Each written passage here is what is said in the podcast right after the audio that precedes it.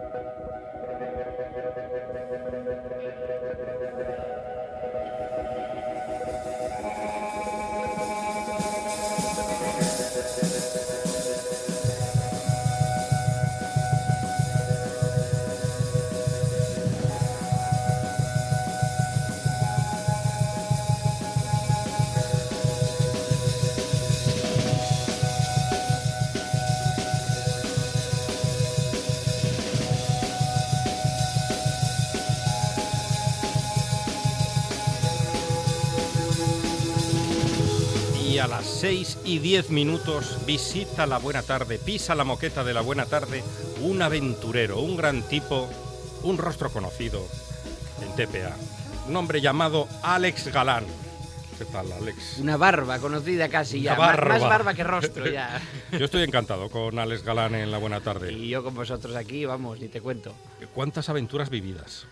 Pues bueno. eh, Un montón. Un montón, pero espero que queden otras tantas más, bastantes más. ¿Y cuántos países conocidos para no ejercer de turista? A ver, si te digo la verdad, no, re- no, no recuento países, ¿eh? No, te podría decir de memoria países porque al final, pues, ¿qué, qué vas a contar? Pero eres Sumar. viajero, no eres turista. Sí, yo soy visitante, ¿no? Visitante. Visito el sitio y, y- y me dejo recibir por, por sus anfitriones, ¿no? Y Oh. entonces, allá donde me vayan llevando, pues, pues voy dejándome ir. Sí. Y hoy vas a descubrirnos un país que te enamoró. Hoy vamos a un país que todo el mundo sabrá dónde está perfectamente en cuanto escuchen el nombre, que es Kirguistán. Kirguistán, que es un país inventado como Chiquitistán. Exactamente. es muy fácil saber dónde está. Si la gente lo piensa, está justo entre Tayikistán, Uzbekistán, Kazajistán y Turmenistán, que está un poco más abajo. O sea, que está chupado. Está chupado. Está chupado. En Asia Central. En Asia Central, exactamente. Ahí entre la Siberia y la ruta de la seda. La ruta de la seda, que cruzaba Marco Polo justo por esas tierras. Sí, sí, sí.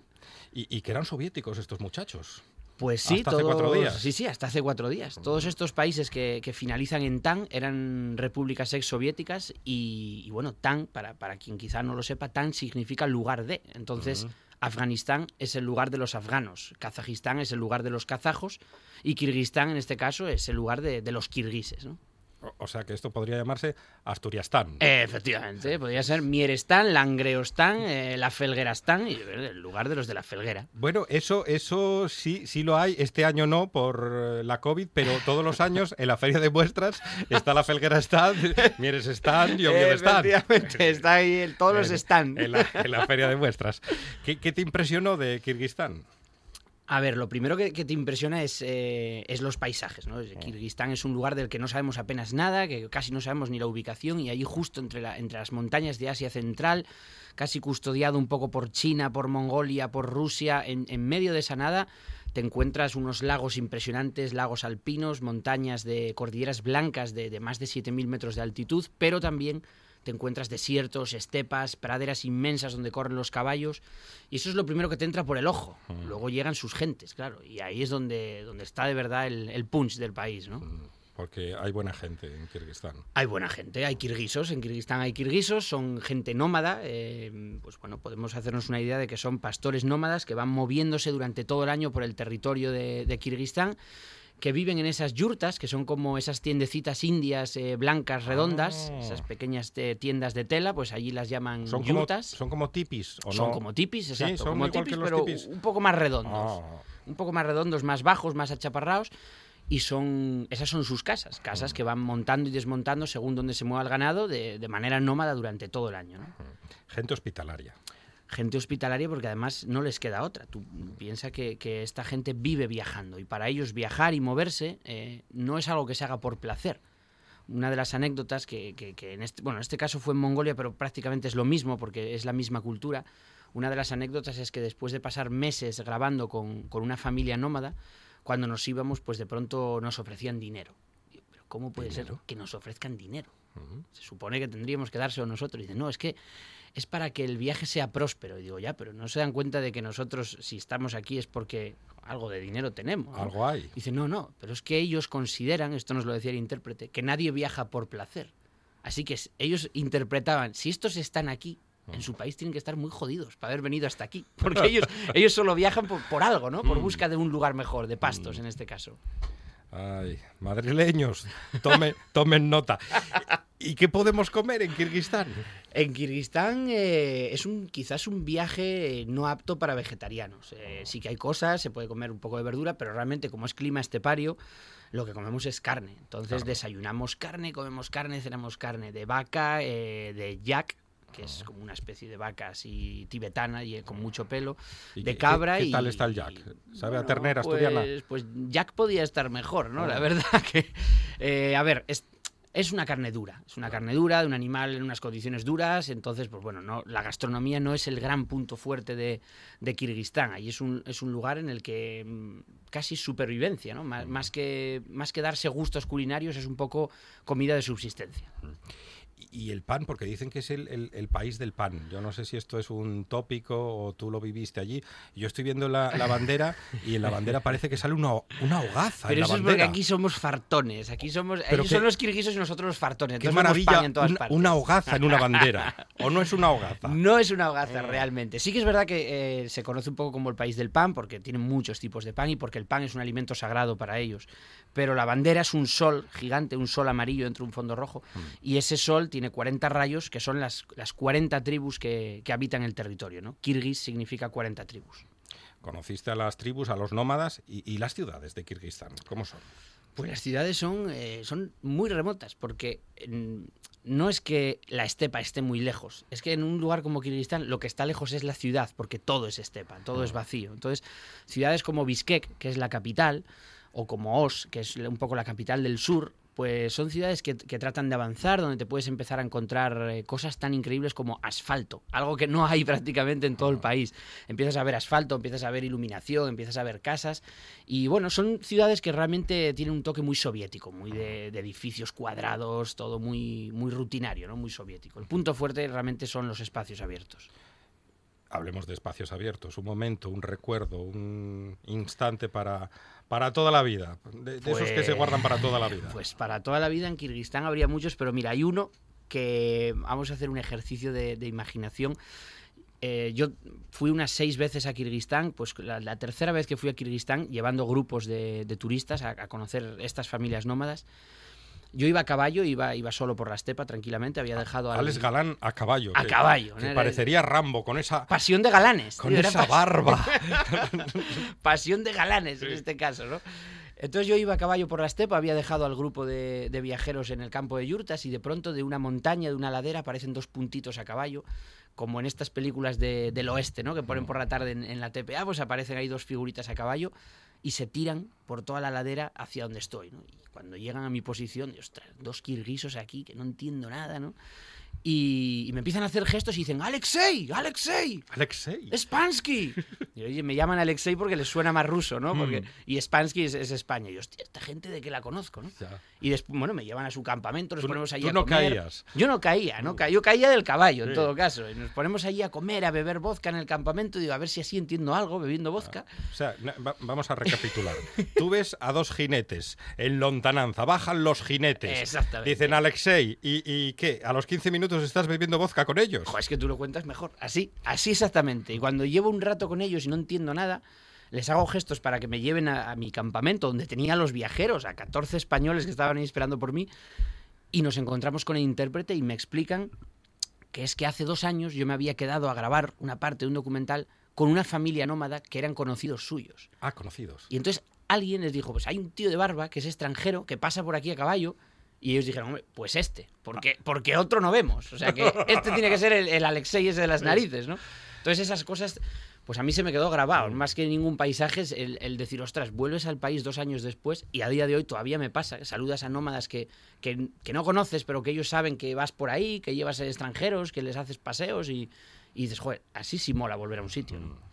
¿Y, cuándo vas a volver a Kirguistán? En cuanto pueda. Kirguistán trato de ir un par de veces al año y en cuanto pueda, si pudiera volver en marzo llevarme un grupo en una expedición invernal, que hicimos la primera invernal el año pasado y salió muy bien, pescando en el hielo, eh, montando las yurtas en medio de la nieve. Volvería en marzo si pudiera, pero sí que es verdad que, bueno, ahora como está la cosa, pues no, no apetece llevar un virus a una comunidad indígena, porque es como lo más egoísta, ¿no? Pues ya si hay virus, pues si tenemos que tragar aquí con él, pues vale.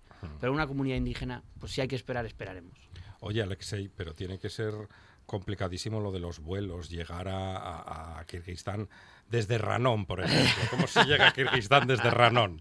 Desde Ranón, pues como siempre, escapando a Madrid. Escapando a Madrid porque no hay remedio. Y para ir a Kirguistán, primero un. Pues normalmente cogemos un vuelo Madrid-Estambul y luego en Estambul, eh, a Estambul, Kirguistán, que ya son unas seis horas más. Y bueno, te plantas en la capital y desde el día uno, eh, todos los viajes que organizamos, desde el día uno abandonamos las ciudades, nos subimos a un 4x4 a, o a una furgoneta de estas soviéticas antiguas que son como camiones, empezamos a rodar. Lada. Y una, lada, de estas, una lada. de esas o una bujanca de estas que, Que son du- gigantes. duran la vida. Duran, bueno, duran que, que imagínate, ya se deshizo la Unión Soviética y siguen con los vehículos ahí exactamente igual, ¿no? Mm. Y ahí ya nos escapamos de, de la ciudad y, y estamos como, bueno, lo que dure el viaje, que suele ser unos 11 días cuando son organizados, sin cobertura de nada. Mm. Y ese es otro viaje también, ¿no? Deshacerse del móvil. Y a ti no te cuesta. A mí lo que me cuesta después es volver a coger el móvil, tío. Ya. Porque, claro, todos esos días realmente ni subes historias, ni subes fotos, ni subes nada. Cuando llegas después de 11 días de haber vivido todo aquello, miras el móvil, va, voy a subir una foto. Y dices, ¿por cuál empiezo? Y al final no subes ninguna. O la subes tarde como la subo yo, que, que- que va ahí, que te hago una- pongo una foto de un viaje de hace dos años, ¿no? Te cuesta mucho volver a tener que contar las cosas, porque allí solo tienes que vivirlas y al final vivirlas es mucho más guay que contarlas, aunque nos hayan dicho lo contrario últimamente. Es un auténtico placer contar con Alex Galán, Alexei, Alexei. en la buena tarde. Tienes que pasarte más a menudo por la buena tarde. Cuando Alex. queráis, yo me, vamos, nómada de la buena tarde, nómada de volver para aquí cuando sea. Gracias, Alex. A ti. Un programa de viajes, turismo, aventura e historia lleno de contenidos didácticos con los que aprender y divertirse. Un escaparate turístico donde se incluyen información sobre casas rurales, hoteles, gastronomía, turismo de aventura, senderismo, Voy a festivales. volver a salir y quiero que me aplaudáis como si fuera yo que sé. Un buen día para viajar. Un programa de apoyo al sector turístico de Asturias. De lunes a viernes, de 9 a 10 de la mañana. Se você disser que eu desafino amor, La buena tarde, con Monchi Álvarez. isto em mim provoca imensa dor. Só privilegiados têm ouvido igual ao seu. Eu possuo apenas o que Deus me deu.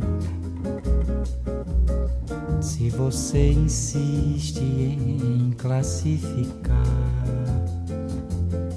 meu comportamento diante musical. Eu mesmo mentindo devo argumentar que isto é bossa nova, que isto é muito natural.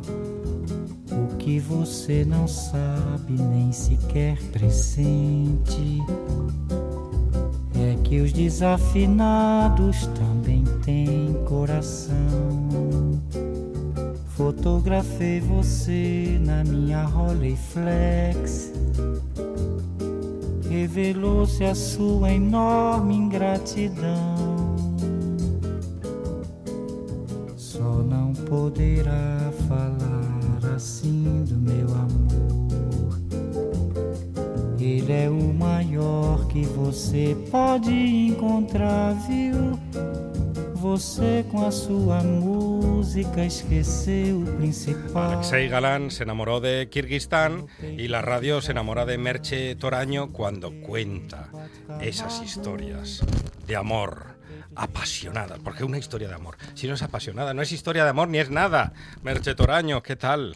Muy bien, pero muy decepcionada. ¿Por qué? Porque resulta que solo os enamoráis de mí cuando cuento historias de amor. Hombre, Merche, Es que las cuentas muy bien. Una también tiene su valor personal. Por, su- por supuesto, por supuesto. Sí, aquí somos del club de Merche Toraño. Yo ya me hice camisetas y todo. Y todo. Sí. Bueno, Monchi, pues nada, aparte de la bromita, sí. Vamos a hablar de amor, que te Mm. De gusta amor. mucho a ti hablar de amor. Mucho, ¿eh? mucho. Porque ya no estamos en agosto, pero seguimos en verano, empezamos septiembre y, y además es que septiembre es, es un mes de, de comienzos.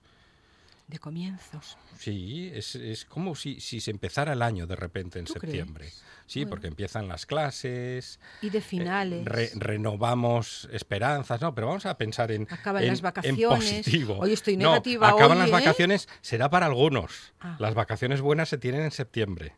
Que Claro. Yo, las empiezo en Tú septiembre. las vas a empezar en septiembre. Sí. Pillín.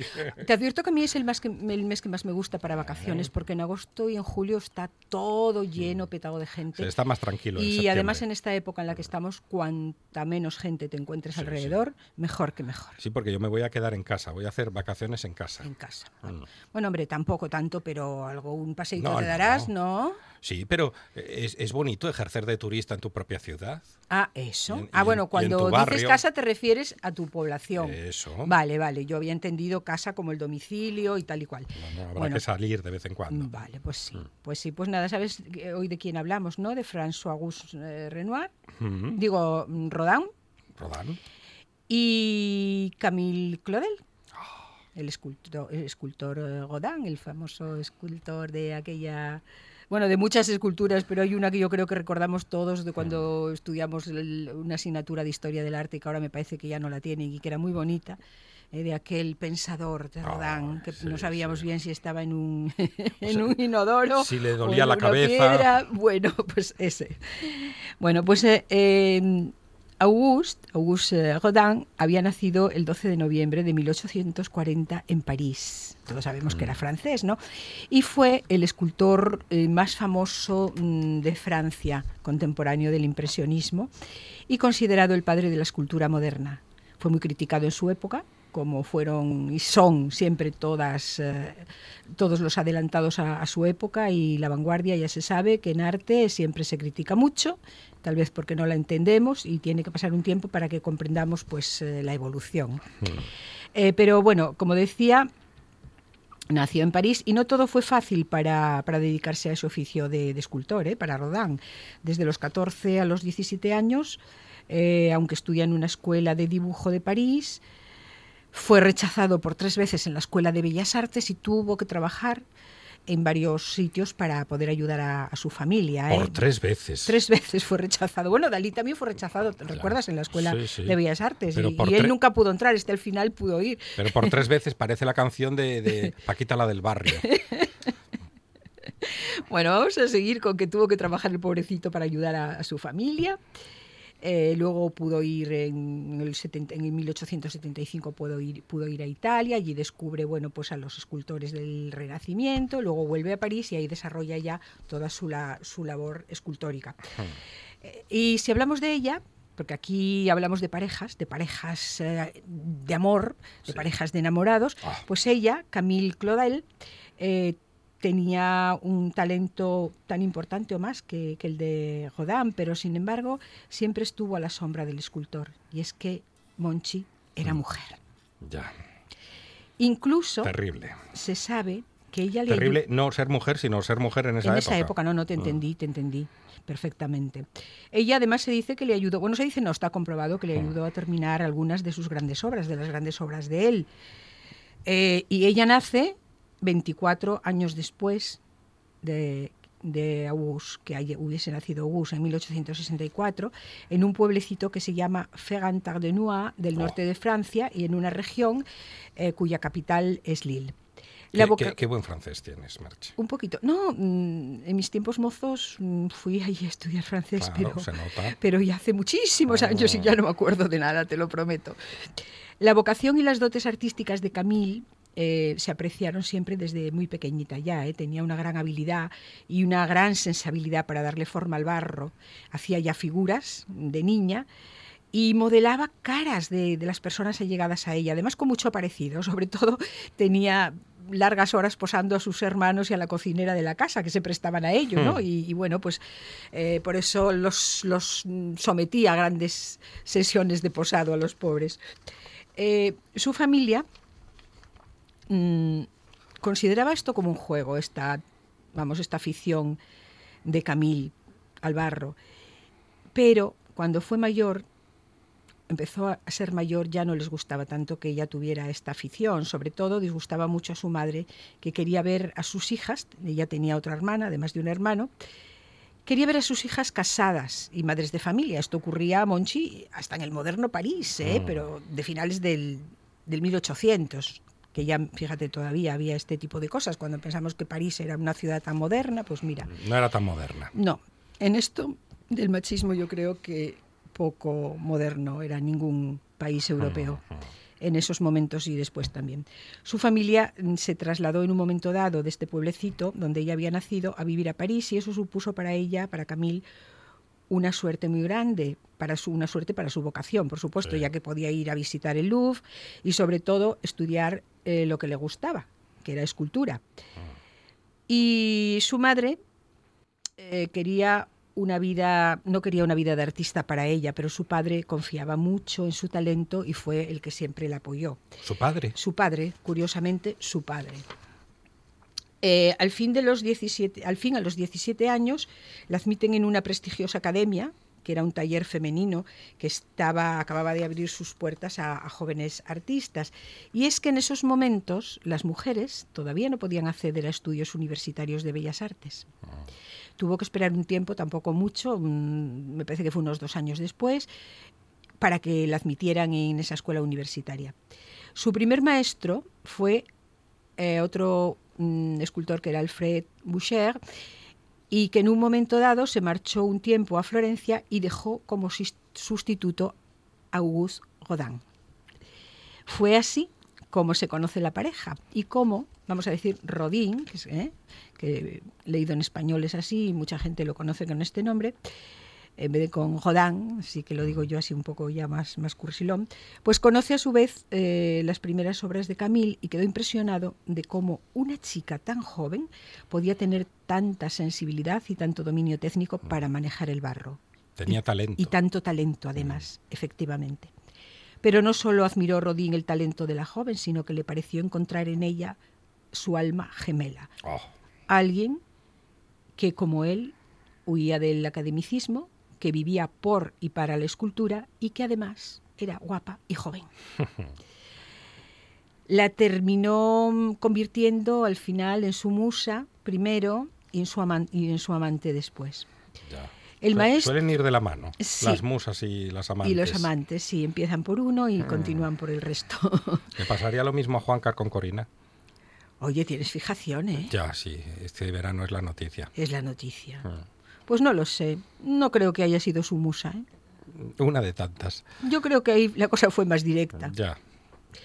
El maestro, o sea, hablamos siempre de Rodin, siente una gran atracción por la alumna desde el primer momento en que la vio aparecer eh, por, por- por aquella sala ¿no? de la escuela. Ella al principio pone freno a sus sentimientos, porque ella también sentía, ¿eh? pero el asedio de Rodin la vence y queda a merced del conquistador, comenzando así una relación de encuentros y desencuentros, porque fue una relación muy tormentosa. Y en esa relación, mm, o esa relación serían muy felices al principio, pero terminó muy mal, muy mal, muy mal. Y lo vamos a ver en unos momentos. Camille quiere ir al estudio mm, de, Roda- de Rodin para aprender más. Y entonces, eh, él la admite en su estudio y la convierte en su ayudante. Eh, las formas, em, las esculturas de, de Rodin empezaron a identificarse mm, con las formas de Camille, eh, con la cara, con, con partes de su cuerpo. Y como era la única chica del grupo, enseguida los demás, los demás alumnos empezaron a darse cuenta de que Rodin se sentía atraído por ella. No pudieron Se ocultarlo. notaba muchísimo. Muchísimo se notaba. Eh, cuando esto ocurre, Camille tenía 19 años y Auguste 43.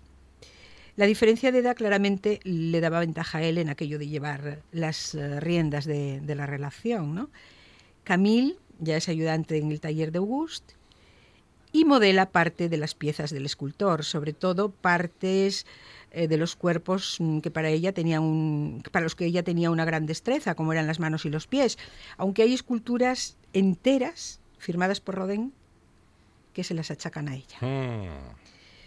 Aunque ella tenía igual unos rasgos propios ¿eh? y siempre los mantuvo, el estilo de, Camille, de Camille Clodin o Clodal recordaba mucho al de Rodin. Y aunque Rodin era Rodin desde hacía mucho tiempo, ella ni sabía de él ni conocía su obra hasta que le, hasta que le conoció, hasta que le conoció cuando se convirtió en su profesor. Y tal vez esa coincidencia artística ¿no? propició que Rodin se aprovechara de ella. Impresionó a la muchacha. Mm, No, eh, ella no conocía a Rodin y sin embargo eh, la escultura que hacía anteriormente ya se parecía mucho a la de él Ah. y no sabía de él ni le había conocido nunca. Entonces, y, y por- se parecía. se parecía el estilo, eran unos estilos parecidísimos. Ella eh, con unos rasgos propios, Ujú. pero un tipo de un estilo muy muy muy muy semejante. Por eso te digo que esta coincidencia artística también propició que Rodin se aprovechara de ella para para eh, que le ayudara al terminar sus esculturas, ¿sabes? Y que, Clau- que, tuviera tanto, que la Claudel, que Camille tuviera tanto talento, no fue una ventaja en su vida, sino todo lo contrario, porque en, en lugar de ensalzar sus méritos, el machismo de la época la hizo objeto de críticas eh, malintencionadas sobre sus capacidades artísticas, sobre todo. Mm. Cuando Camille entró como ayudante en el estudio de Rodin, todavía vivía con sus padres y en la familia de ella fue un escándalo tremendo esa relación, porque habían admitido que fuera musa, que fuera alumna del artista, pero modelo y amante no. Ah, eso Por no- eso la familia Eso no lo aceptaban. No, por eso la familia no quería no quería pasar. En 1888 Camille entonces se va a vivir eh, a un sitio, se independiza de la familia y se va a vivir a un sitio que estaba muy cerca del estudio del escritor. Y Rodin y Camille vivieron una historia de amor muy apasionada, pero muy complicada a la vez, con celos, con infidelidades, sobre todo por parte de él, y mucho sufrimiento por parte de ella. Camille, aunque con encuentros y desencuentros, eh, fue feliz igual durante algunos años, siendo su amante. Trabajaban juntos, frecuentaban también juntos las fiestas y reuniones artísticas de París y volvió y vivió con él una etapa de amor muy muy muy muy apasionada. Y aunque se dice que Rodin no le ayudó demasiado fue una etapa en la que viajaron juntos, Camille hizo sus propias exposiciones y gracias a Rodin, aunque digan que no le ayudó, se codeó con los mejores artistas de la época en París hasta que su relación entró en crisis en 1892. La relación de Camille y Augusto era conocida por todos, pero nunca se formalizó y esto a Camille la enfadaba y hasta la enloquecía. No le ¿sabes? convencía. no, no se sentía muy, muy eh, feliz eh, con esto. Y es que Rodin, además, compartía desde hacía mucho tiempo, desde que tenía 24 años, desde antes, mucho antes de conocer a Camille, compartía vida con Rose Berger, Oh. que era una costurera que había hecho de modelo para él en el principio del escultor y con la que tenía un hijo. Y Rodin nunca mostró la menor intención de abandonar a su compañera, con la que continuó hasta su muerte, con lo cual compartía a Camille con Ross. Esa mm, era para el artista una relación muy cómoda, muy cómoda la, la de Ross. eh, No le exigía. era distinta a la de Camille, claro, eh, con la que con Camille de todas maneras hubo intentos de, de convivencia, pero no llegaron a ello. ¿eh? Eh, hubo arrebatos múltiples, un embarazo que no llegó a, buen término porque eh, al bueno pues al, al creer o comprobar que Rodin no estaba enamorado de ella, aunque él sí decía que estaba apasionadamente enamorado y que era la mujer de su vida, pues ella abortó. No decidió, no quiso seguir adelante, ¿sabes? Entonces, por eso te digo mm, que esta relación, mm, mira, voy a ponerme un poco cursi, se desarrolló entre el tormento y el éxtasis. Oh. Pero qué, qué- qué título, esto, esto es para... ¿Qué te a- pareció? Para hacer una promo. Una promo de un culebrón.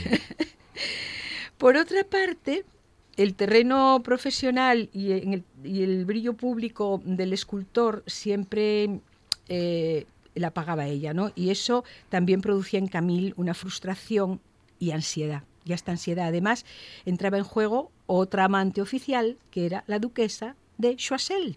Otra amante. Otra más. Esa era oficial, además, era la amante oficial. ¿Y, y la otra que era oficiosa? Pues la otra era la, la- no sé, la popular, me imagino. la que todo el mundo conocía. Bueno, en esas idas y venidas de la pareja también hubo un paréntesis romántico, ¿eh? No creas que Camille eh, fue tan, tan modosita. Bueno, lo era, pero hubo un paréntesis, vamos a decir un paréntesis romántico de Camille con el compositor francés Debussy. Ah, Oye, en esas idas y venidas, pues ella también tenía, tenía tenía de- derecho, tenía ¿no? derecho a, Claro. a algún roce. Exacto. Y ya sabemos que el roce hace el cariño. hace el cariño. Bueno, esto duró poco porque ella estaba muy enamorada de Rodín. Y lo que pasa que eso, eh, que la sombra de Rodín la tapara, eh, le hacía encontrarse mal en su piel, muy mal, aparte de todas las otras cosas, ¿no? Y sentía mucho coraje de que todos los méritos y agasajos se los llevara él. Y aunque estaba muy enamorada, también quería su lugar, Monchi, como era lógico, ¿no? No le gustaba nada ser considerada por por ser más conocida como la amante del artista que por sus méritos artísticos, que además eran muchos. Era muy buena escultora y llegó a ganar algún premio incluso. ¿eh? Camille se sintió en ocasiones vejada por Rodin, en muchas ocasiones. Él también se exhibía con otras mujeres delante de ella y después, cuando ella se enfadaba, Era un pelín cabrito. sí, era un, poli- un picaflor, ¿no? Que se Mm. dice. Y cuando ella se enfadaba, Por no decir otra cosa. bueno, vamos, sí, estamos Ya. en mala hora, ¿verdad? Ya. Él escribía, además, cuando ella se enfadaba, él escribía unas cartas encendidísimas, ¿eh? Pidiéndole que no le dejara porque se iba a morir, jurándole que ella era la mujer de su vida. Bueno, las cartas se pueden encontrar, mm, están en el Museo eh, de Rodin, en París.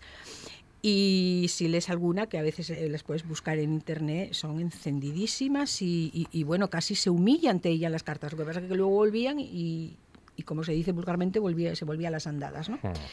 De todas formas, pese a todo, y aunque la pareja empezó a entrar en crisis en 1892, cuando rompieron esa relación en 1898, habían transcurrido unos 14 años desde que se habían conocido ya. ¿eh?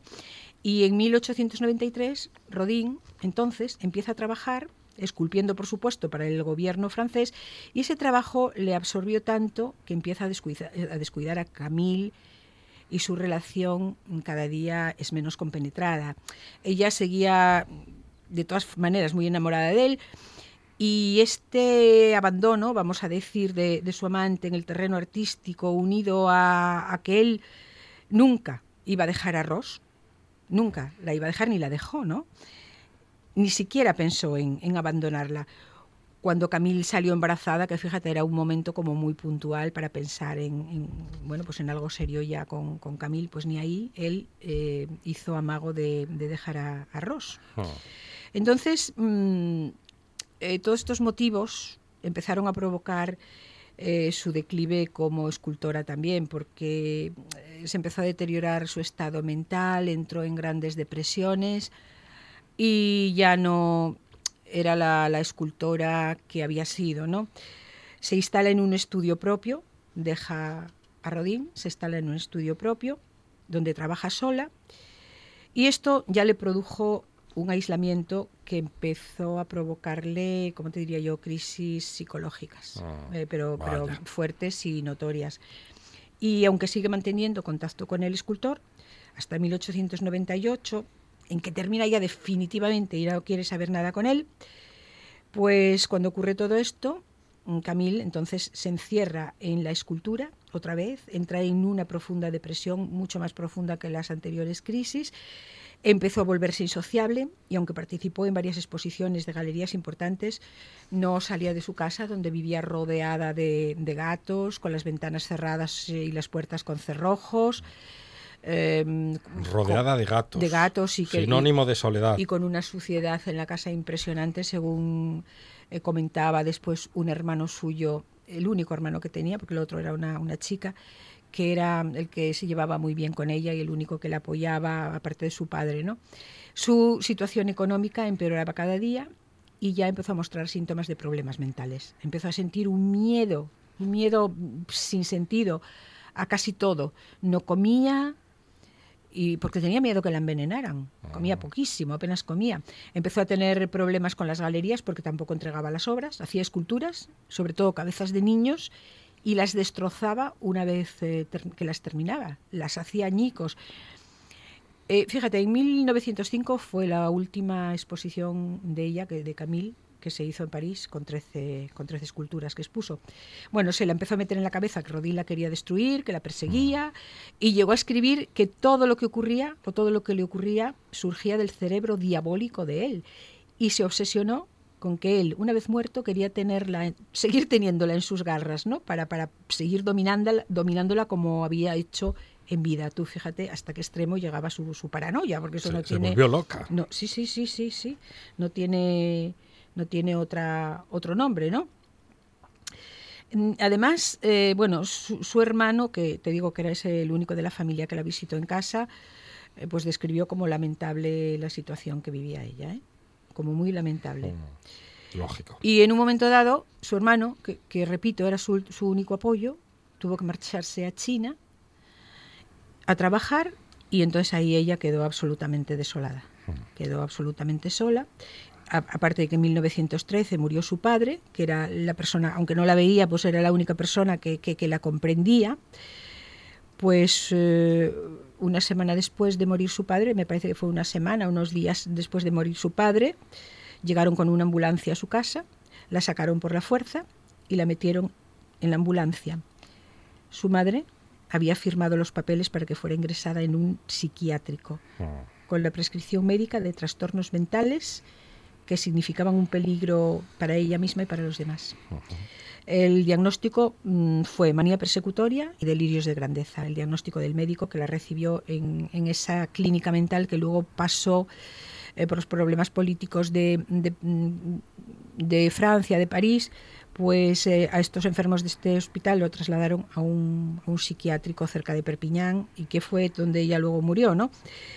Esto de la peligrosidad eh, es cuestionado, es cuestionado por los historiadores al opinar que su vida con Rodin y su comportamiento posterior en ese encierro en el que vivía pudieran perjudicar la reputación de su hermano, que se dedicaba precisamente a política, era diplomático, bueno, a la política no, a la diplomacia.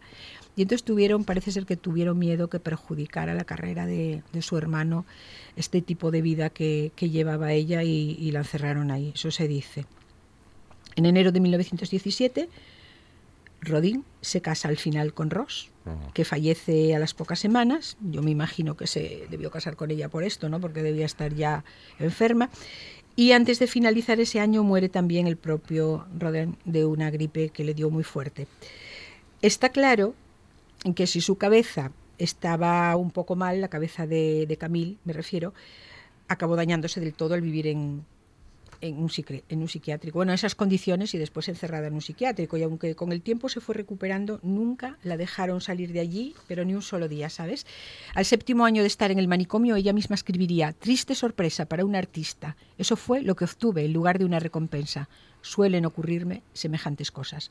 Se pasó cada uno de esos años clamando porque la dejaran salir. Se lo suplicó a su hermano, al que tanto quería, pero nadie le hizo caso. Su madre y su hermana estaban muy dolidas por la historia que había tenido con Rodin y para su hermano, el diplomático, pues no era muy prudente que se conociera la situación de, de esa hermana, ¿no? Y en su desesperación por el, por el encierro, escribió ella también en 1920.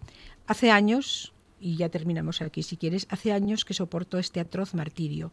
No hace falta que describa mi sufrimiento. Respecto a mi familia, no hay nada que hacer. Bajo la influencia de unas malas personas, mi madre, mi hermano y mi hermana solo atienden las calumnias de que me han cubierto. Me reprochan, oh crimen espantoso, haber vivido completamente sola, pasar la vida con unos gatos, tener manía persecutoria. Y sobre la base de estas acusaciones me encarcelaron como una criminal, privada de libertad, privada de alimentos, de calefacción y de las más elementales comodidades. Tienen mucho interés en que yo no salga nunca de esta prisión.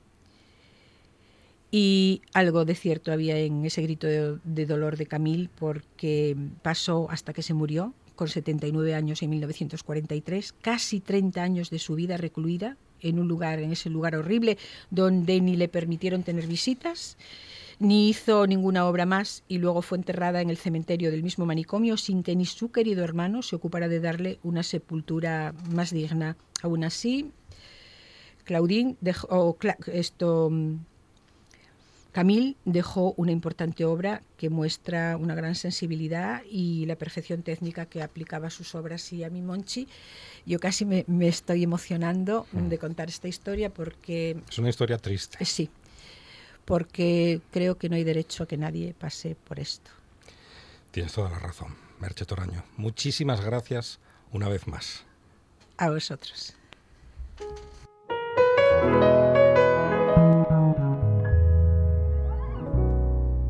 Desde hace algún tiempo te siento distinta. No sé qué será, pero no eres la misma. Observo en tus ojos miradas que esquivan la mía. Cansada de tanto buscar tus pupilas. Pidiendo respuestas a cada por qué pero adivino en ti algo que empieza a huir y no quiero entender cuando un presentimiento no crea razón, solo infunde terror. Siento que estoy perdiendo. Siento que te estoy perdiendo. Siento que te estoy perdiendo. La poesía se apodera de estos minutos de radio en la voz de Ana Lamela. Ana, ¿qué tal estás? Muy bien, buenas tardes. Poesía hoy con voz de mujer o de sí, mujeres. Sí, porque así para, para terminar este agosto que, Mm. al que se suma el 1 de septiembre. Qué buen pues, agosto tuvimos. uf, maravilloso. Maravilloso. Maravilloso. Con mascarilla y Sí. todas esas cosas. No, pero yo lo decía por, por la buena tarde. Ah, es un, vale. Es un oasis dentro de ese, de ese agosto un tanto raro. Bueno, pues voy a, a ver a ver si puedo leeros todos lo, algo de, de cada una de estas mujeres que tengo aquí, ¿vale? Muy bien. Vamos a empezar con Julia Navas, Moreno, de su poemario Simulacro, uno de, mis poemas preferidos, que se titula Cristales Rotos. Fue un crujido extraño, el quebranto del esqueleto de un insecto, pero el tacto era frío y la sangre brotaba de mi pie izquierdo. Había restos de cristales, nuestros cristales rotos. Julia Navas, que es amiga del programa, además. Sí, sí, amiga del programa, amiga mía, y amiguísima. gran poeta. Pues sí, gran poeta y novelista. Mm. Y seguimos con, con una poeta que escribe en asturiano que a mí me gusta mucho, que es Vanessa Gutiérrez, Sí. que hay un poema por aquí muy cortito y precioso que se titula Provocación. Tengo los pies aterecíos de frío, díceslo siempre.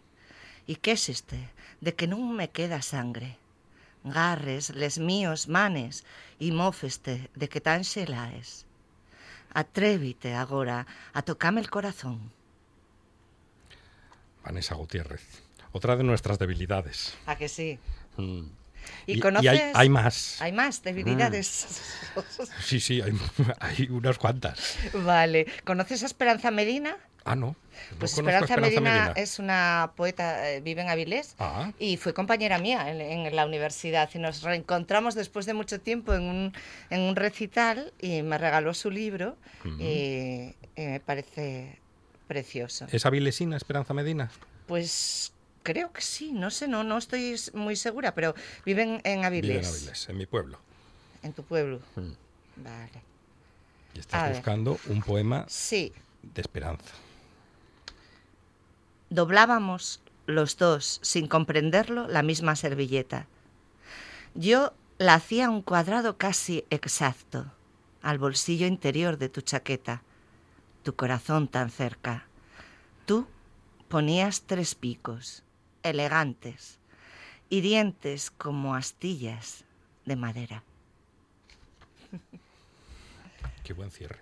Pues sí, y además para que digan después que no hay mujeres poetas y que no hay calidad. ¿Quién lo dice?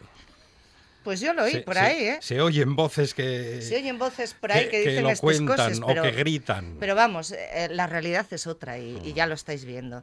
Eh, Estefanía González. Estefanía González, si no es tu debilidad, te lo no, recomiendo. no, es otra de mis debilidades. Vale, sí, sí, porque. Fanny es una maravilla. De mujer y de poeta. Eh, vive aquí en Gijón, como sabrás. Eh, y, y voy a leer un poema cortito que se titula Fantasmas. Ella, yo siempre le digo que cuando lee, cuando recita, se convierte en diosa. Fantasmas, de Estefanía González. No tengas miedo. No es nada. Son fantasmas. Les gusta abrazar a los vivos. Los enciende el roce de la carne. Con los ojos cerrados esperan a que pases a tientas por el oscuro pasillo y cada noche te atraviesan. Ya ves, el éxtasis. Poeta poderosa, Estefanía González. Y muy profunda. Y, y bueno, pues ahora vamos con, con gente que no es de aquí, una chica colombiana que he descubierto hace muy poco. Mm, Me, me dio este, este libro eh, César, el, el editor de Bajamar. Se titula Danzar en el abismo y es de Diana Avilla. Y tiene al final, en, la tercera parte, en la última parte, tiene unos, unos poemas muy pequeñitos. Voy a leer dos, porque son muy pequeños, ¿vale? Vale. Ciudad de aves muertas y ruidos desencajados. ¿Quién es esa a la que acoges? Ayúdale a saber de dónde ha venido. Y otro muy cortito. ¿También a ti te duele una pared vacía? Wow. Es maravilloso. es Maravilloso. maravilloso. Y termina, no sé cuánto tiempo me queda. ¿Puedo- Quedan cinco minutinos. Cinco minutos, vale, pues leo uno pequeño mío y otro de... Otra de nuestras debilidades, Ana Lamela. Eh, sí. ¿Y Simborska? ¿También es una debilidad o no? Porque para mí sí. Venga, pues adelante. Wisława Szymborska, una poeta polaca, ¿eh? que ganó el premio Nobel en 1996, si no me equivoco. Y vamos a, a leer uno muy bonito que se titula Las tres palabras más extrañas. Cuando pronuncio la palabra futuro, la primera sílaba pertenece ya al pasado. Cuando pronuncio la palabra silencio, lo destruyo. Cuando pronuncio la palabra nada, creo algo que no cabe en ninguna no existencia. Y terminamos conmigo para despedir Por supuesto, con Ana Lamela. la buena tarde, uno de amor, ¿vale? Venga. O de desamor. Bueno, según se mire. A veces van de la mano. A veces van de la mano. Mm. Es que es, oh, es tan difícil, el amor es tan complicado. Muy complicado. Escucharte. Escucharte siendo tú y yo imposibles. Imposible. Y querer. Y quererte. Y quererte y querer apartar.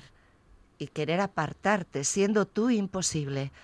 Imposible siendo imposible no recordar el cuerpo amado. Imposible echarte de mi lado, mi aliado, mi querido cuerpo amigo. Imposible alejar los dedos, la piel, la lengua, mi amante perdido, mi querido, mi lejano otro esposo, mi cuerpo, mi otro cuerpo amado. Y hablarte, y contarte siendo el tiempo incontable, y desmenuzarte, masticarte, romperte, siendo el silencio imposible, siendo imposible desnudarte, cuerpo amado, imposible alejar los dedos, la piel, la lengua, imposible arrancarte, amado amor, mi querido, mi exiliado, mi otra boca, mi andar callado, amado, amarte, imposible. Bueno, fantástico. Te he dejado sin palabras. ¿eh? Imposible. Imposible. Pero ha sido posible, ha sido posible tener a Ana Lamela estas semanas en La Buena. Tarde. Y encantada, eh. En RPA, gracias por tus palabras como, como llaves, Ana. Gracias a ti, Monchi. Muchísimas gracias. Y a ese chico que no me acuerdo cómo se llama. Juan Saiz Pendas. Juan, pues muchas gracias, Juan. Aunque sé que no es fácil decir la verdad, no la digas jamás. Siento que te estoy perdiendo. Siento que te estoy perdiendo. Siento que te estoy perdiendo.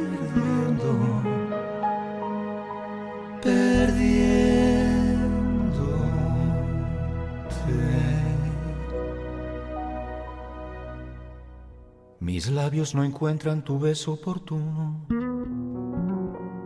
ni encuentra mi cuerpo en tu cuerpo refugio, tan solo pasivo abandono, distante desnudo, que entregas como algo que no fuera tuyo, dejándote hacer en ausente actitud Qué mortal desazón es hacerte el amor cuando ya no eres tú. No quisiera saber cuándo sueles llorar, en qué brazos estás. Siento que te estoy perdiendo.